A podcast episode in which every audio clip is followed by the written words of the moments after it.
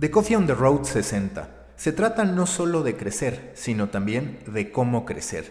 Y eso lo podemos ver a partir del contraste que hay entre dos de los grandes jugadores de newsletters en Estados Unidos. El más destacado, lo he mencionado en muchas ocasiones y seguro que han escuchado de él, The Skim, que fue creado en 2012 por dos ex trabajadoras de NBC, Carly Sakin y Daniel Weisberg está en un proceso de búsqueda de inversionista o de comprador, pese a estar generando 30 millones de revenue en este 2019.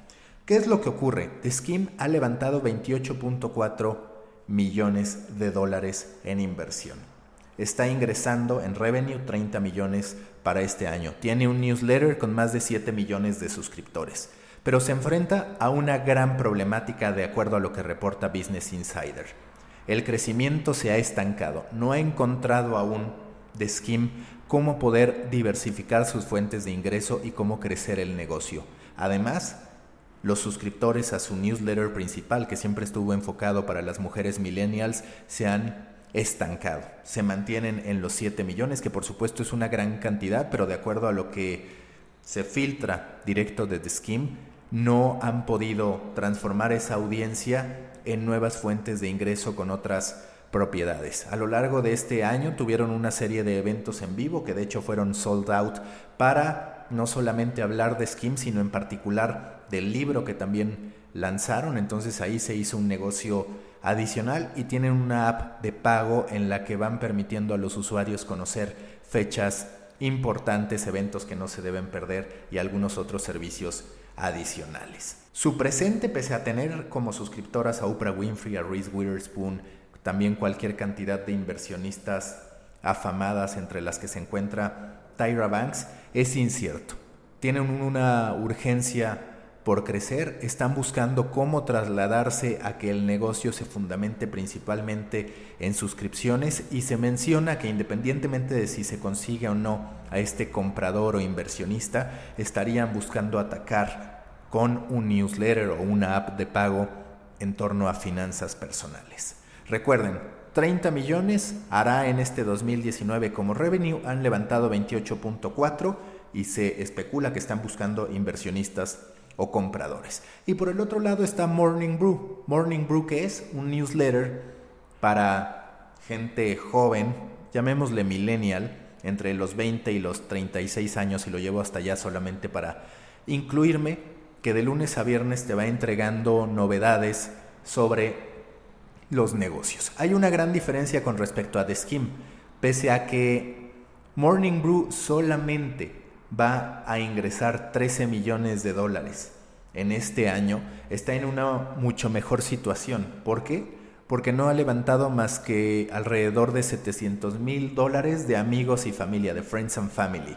Ellos decidieron no tomar dinero de ningún fondo de inversión porque se fueron dando cuenta y de hecho planeaban levantar dinero en el 2018, pero se dieron cuenta que todos aquellos medios de comunicación que en su momento aceptaron el dinero de fondos de inversión se terminaban viendo en problemas y muchas veces siendo mal vendidos, prácticamente en un estado de bancarrota, como pasó con Mike, que de tener una valuación de 100 millones de dólares se terminó vendiendo en 5 millones de dólares a The Boswell Media Group.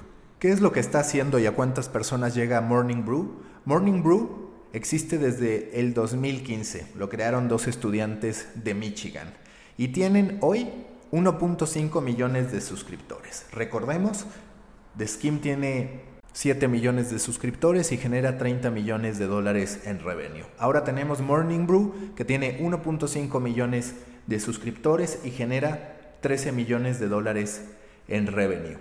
Arriba, por mucho, de los 3 millones que ingresó en 2018. Para el 2020 proyecta generar 20 millones de dólares y ya está trabajando en contratar un equipo para poder desarrollar líneas de negocio que no dependan de la publicidad. Aseguran que tienen un open rate de por arriba del 40%. Ellos aseguran que no buscan inversionistas, que no buscan compradores, porque lo que perciben es que su negocio está sano así y que si decidieran meter dinero de inversionistas podría acabar la historia pues como acabó la de Mike, como podría estar terminando la de The Skim. Los newsletters, además, si ustedes saben que soy fanático de ellos, tienen una limitante a ojos de los inversionistas.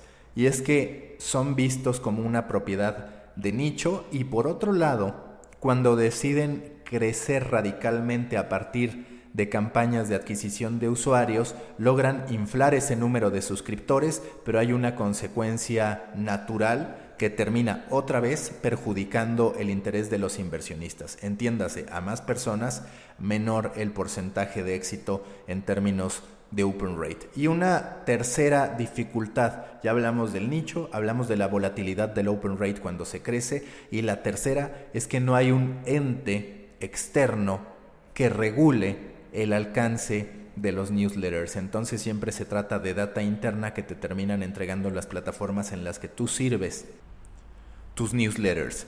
En resumen, cuando quieras emprender un negocio, cuando pienses en lanzar algo, no caigas rápidamente en el deseo del dinero, porque ese mismo dinero que inviertas será el que después te pondrá una presión que puede llevar a que tu negocio se desvirtúe o en el peor de los casos, a que ese propósito, a que esa idea que tenía un potencial de negocio acabe golpeada ante la exigencia económica y ante los gastos que tú decidiste absorber con tal de crecer demasiado rápido. Eso es clave. Tengo esta idea, cómo la quiero crecer, tomando en cuenta el tiempo que le quieras invertir, pero también la presión que te pondrán cuando tengas que responder ante el dinero que se ha invertido. Ya veremos hasta dónde llega The Scheme y ya veremos también hasta dónde llega Morning Brew.